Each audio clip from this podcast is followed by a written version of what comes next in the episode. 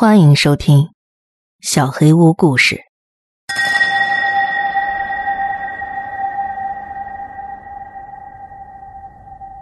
玛丽阿姨，现实有时候比小说更令人毛骨悚然。真正可怕的，不是那些在深夜里让你翻来覆去难以入睡的恐怖故事，而是生命中那些可怕的命运转折。尤其是当你越深入的研究他们，他们就变得更加令人恐惧。比如玛丽阿姨的故事。玛丽其实不是我的阿姨，是一个朋友。她是家里四个孩子中的老大，在她人生的前四十多年里一直没有结婚，所以她很溺爱她的侄子侄女们，她是大家最喜欢的姑姑。然而。在内心深处，她是非常孤独的。身边的人都结婚生子，而她却一直是别人口中的老剩女，这对她的精神造成了伤害。当她父母去世之后，他们给她留下了一座很大的房子，但是她的生活就跟房子里那些闲置的房间一样空洞。在她四十六岁生日后不久，她闪婚了，所有人都大吃一惊。对方是他刚认识两个月的斯坦利。不过很明显，他们深爱着对方。斯坦利比玛丽年轻一点，三十九岁，但是他跟玛丽一样风趣幽默、慷慨大方，是位很有魅力的男性。尽管家人并不了解斯坦利，但还是很快的接纳了他，同时也暗自松了口气。玛丽孤独了这么多年，终于找到了属于自己的幸福。婚礼后一个月。他们进行了令人难忘的蜜月旅行，花了一年的时间去周游世界。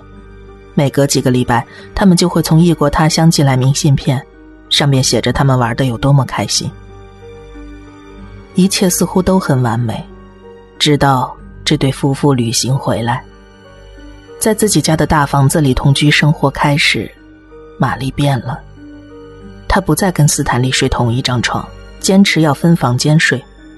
没多久，他就说家里会听到奇怪的声音，有人在夜里叫他的名字，走廊里回荡着剧烈的刮擦声，或者似乎是从墙壁内传来阵阵的哀嚎声。斯坦利越是想安慰他，他就越害怕。玛丽对着斯坦利大喊大叫，让他滚远一点，不要碰他。他把自己关在房间里哭上好几天，自言自语。这种病态的自我精神隔离慢慢积累。直到他开始发疯了。最后，家人们带他去看了精神科，大夫诊断他患有一种叫做替身综合症的偏执性精神分裂症。这种精神病很罕见，病患会认为自己的亲人被一个长相一模一样的人冒名顶替了。他说，斯坦利不是他的丈夫，而是伪装斯坦利的外貌和行为的某种东西。玛丽的家人们面临着一个艰难的选择：要么把她送到精神病院，让她得到需要的治疗和照顾；要么让她在家长期服用镇静药物，并照顾好她。他们选择了后者。这段时间里，斯坦利显然悲痛欲绝，但是他还是全心全意的爱着玛丽。他一直在床边照顾她，给她喂水喂饭，温柔的跟妻子说话。在后来的一年里，家人们也会轮流来照顾玛丽，他们对斯坦利的了解也加深了。他们觉得很幸运，他真的是个很不错的男人。所以有一天，他们来看玛丽，发现家门外停了好几辆警车时，都震惊的说不出话。家门口贴满了警戒线，他们不能进去。在证明与房主是亲属之后，负责此事的警察说出了事情的经过。那天早上，玛丽死在了海边的一个悬崖下，那边离家大概半个小时的车程。一个在海边跑步的目击者看到他的车一直开到悬崖边上，一个女人从后备箱拖出了一具尸体，目击者迅速报了警。报警之后，他又目睹了女人用一把大菜刀刺了那具尸体好几刀，然后拖拽着尸体让他滚到了海里。随后，女人站在悬崖边上狂笑了好几分钟。警察赶到后，他转过身笑了笑，随即跳下了悬崖。警察费了很大的精力找到了玛丽的尸体，但是没有找到斯坦利的，十有八九已经被大海卷走了。调查车辆的牌照之后，警察找到了玛丽的家。他们在玛丽床边发现了一些被吐掉的药片，地板上有一盏摔碎的台灯，墙上有血迹。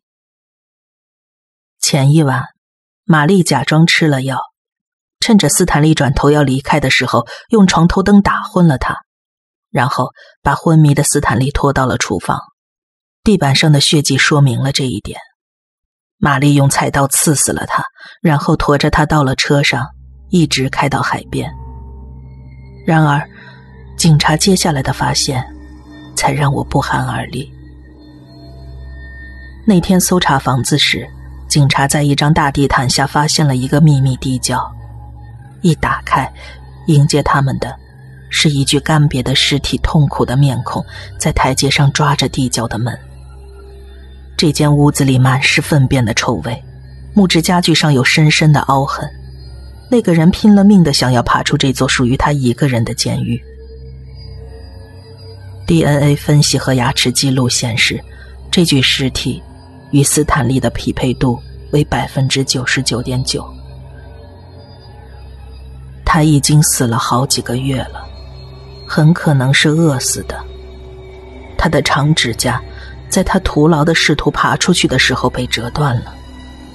每个夜晚，他绝望的乞求声和试图逃跑的抓挠声，在整个房子的大厅里回荡。但解开这个谜团，只会产生一个更深层次的谜团。那么，那个一直照顾玛丽和他的家人在一起的人是谁呢？如果斯坦利已经死了，那个人才是被谋杀，并且被扔下悬崖的人吗？是双胞胎吗？还是鬼？不管是什么，玛丽阿姨把这个秘密带进了坟墓。然而，最让我担心的是，也许她自始至终都是完全清醒的。真正疯狂的。是这个世界本身，现实确实比小说更令人毛骨悚然。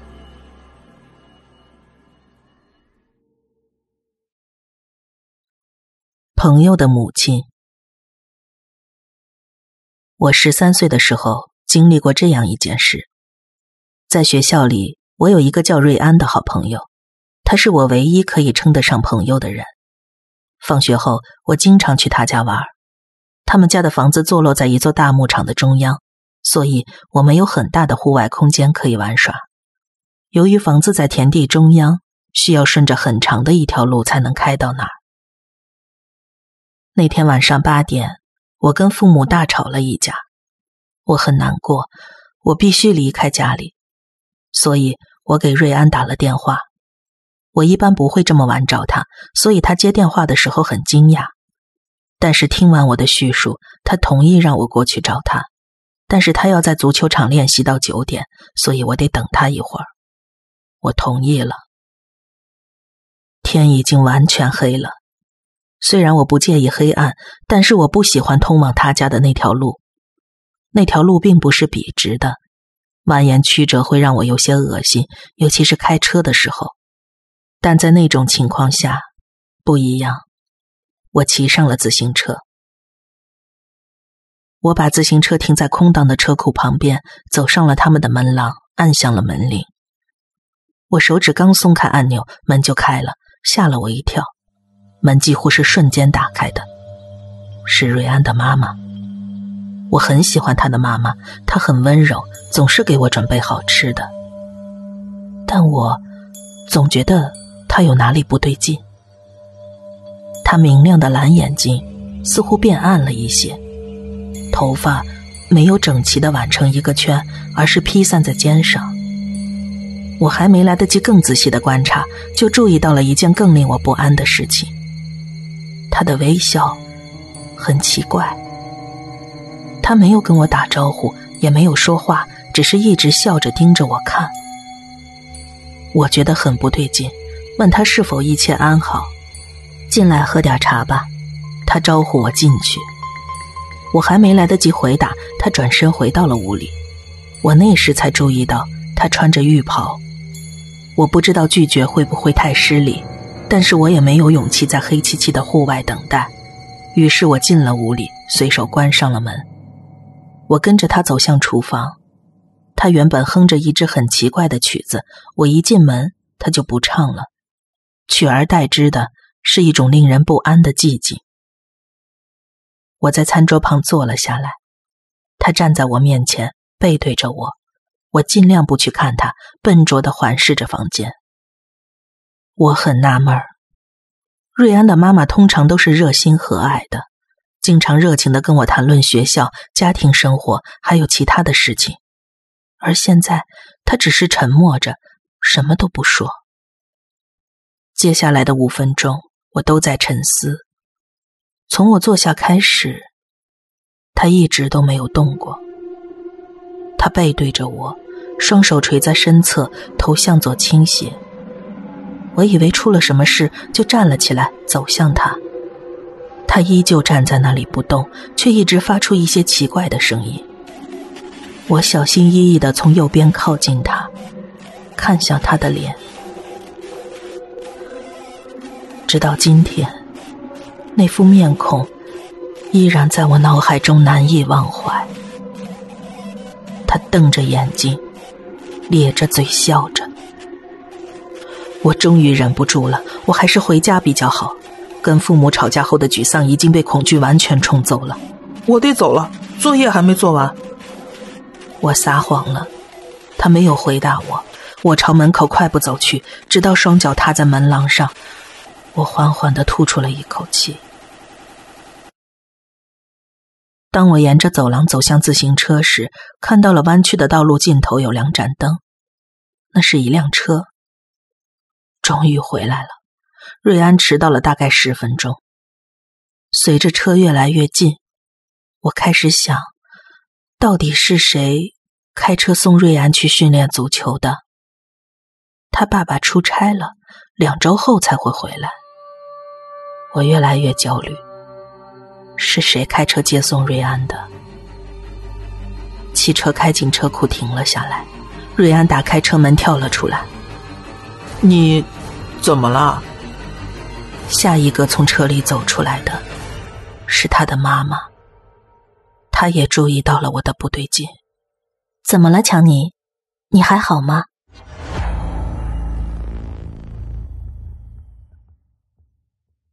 通往异界之门。我曾经租住在一座高速公路旁的公寓楼里，那栋楼有十一层，我住在六层。尽管六层并不算太高，但我之前一直都是使用电梯上下楼的，想必各位都跟我一样吧。爬楼梯上楼的确很辛苦，但是就算再辛苦，现在的我也只爬楼梯。那天是个周末，我一觉睡到中午，肚子饿得咕噜噜的叫。我想下楼到附近便利店买点吃的，当然一如既往的我去坐电梯。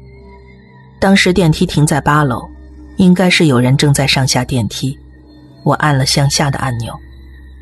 当电梯门来到六楼打开的时候，里面站了一位五十多岁的阿姨。我们曾经打过几次照面，我有些印象。她应该是住在八楼的吧？我向他点点头，打了个招呼，便走进了电梯。阿姨已经按下了一楼的按钮。电梯到四楼的时候停了一下，一位送货的大哥也进来了。等电梯重新运作之后。就很突兀的在三楼和二楼中间停了下来，一瞬间不算太大的重力加速度让我们都弯了一下身体，三个人面面相觑，电梯好像出故障了。我们还在发愣的时候，送货大哥第一个反应了过来，按下了紧急呼叫按钮，但是半天都没有人接听。会不会出什么事儿啊？送货大哥焦急地说，我心里也很焦躁和害怕。其实客观来说。那段时间并没有很长，我们三个人的压抑感大。大概只有三四成。但是因为一直没有人接听紧急呼叫，电梯又毫无反应，我们内心不断衍生出了各种的不安和焦虑。这样算起来，那段时间就真的很久了。在我们快要到达崩溃边缘的时候，电梯突然开始自己运作了起来。阿姨哇的一声叫了出来，我也因为事发突然而吓了一跳。可是奇怪的很，明明按下的是一楼的按钮。但是电梯不知道为什么竟然是向上运行的，一路来到五楼、六楼，最后电梯停在了七楼，然后唰的一下，电梯门就这么打开了。我被刚刚发生的一系列事件弄得莫名其妙，也措手不及，这到底是怎么回事儿？这些现代科技果然还是不靠谱。阿姨一边说着，一边走出了电梯。我看我还是走楼梯算了，一会儿要是又坏了，我可经不起折腾。您说的有道理。送货大哥附和着，也走出了电梯。其实经历了刚才的事情，我现在很认同阿姨说的话。这次算是运气好，可以平安的从电梯里走出去。要是还有下一次，被困在里边算好的了，受伤也是很有可能的。我越想越觉得这电梯的确不靠谱，想跟着那两个人一起下电梯。但是好像有哪儿不太对劲。电梯门外的确是公寓楼的景象没有错，但是这未免也太暗了，完全没有光照，恐怕连走廊尽头也不能辨别。停电了吗？我又回头看了一下电梯里。仿佛不是同一个世界似的，灯火通明。虽然电梯运作有些异常，但是它至少还在工作中，说明没有停电。我就更加奇怪了。我从电梯里向外窥视着一切能看到的东西，斜对面能看到大楼外部的窗户。什么情况？天空竟然是红色的，是日出的朝霞还是日落的晚霞？但都不是那个时间段呀。天空中没有太阳，也没有云彩，只有那种令人发寒的鲜艳红色。再往下看，有些隐约的建筑物的剪影，很昏暗。不是昏暗，是一片漆黑。周围的建筑跟这里一样，没有一点光亮。而且，我突然发现。完全听不到平时恼人的高速公路上的车流声，四周一片寂静，我什么都听不到，也看不到有任何物体在移动。我不太能精准的描述那个场景，只能说，在我眼前看到的事物里，完全嗅不到一丝关于活着的气息，只有燃烧着的赤红色的天空和黑夜一般的坚硬。这是个红色和黑色的世界。我再一次回头看向电梯，果然，只有电梯里灯火明亮。在这短暂的时间里，我陷入了沉思，而电梯门却好像要关起来了。怎么办？我到底该怎么选择？我要走出电梯吗？还是留在这里？这一次。电梯没有再发生什么奇怪的状况，它安稳的到达了一楼，门如往常一般平稳而缓慢的打开，门外是一如往常的一楼，大厅里穿梭的行人，外面高速上穿行的车流发出恼人的噪音，充满着生活的气息。外面还是白天，是我平常看惯了的那个世界，我的心安定了下来，已经没事了。我走出了电梯，冷静下来之后，我走到楼梯口去等待那两个走楼梯下来的人。但是十分钟的时间里，没有任何人走下来。我开始害怕了，几步快跑冲出了大楼。我不想再待在那个地方了。我现在已经搬离那栋公寓，不管去哪里，不管是再高的楼层。我都没办法再坐电梯了。在我心里，楼梯毕竟是连接着地面的，所以不必担心跑到那个世界。但是电梯就不一样了，那是通往异世界的门。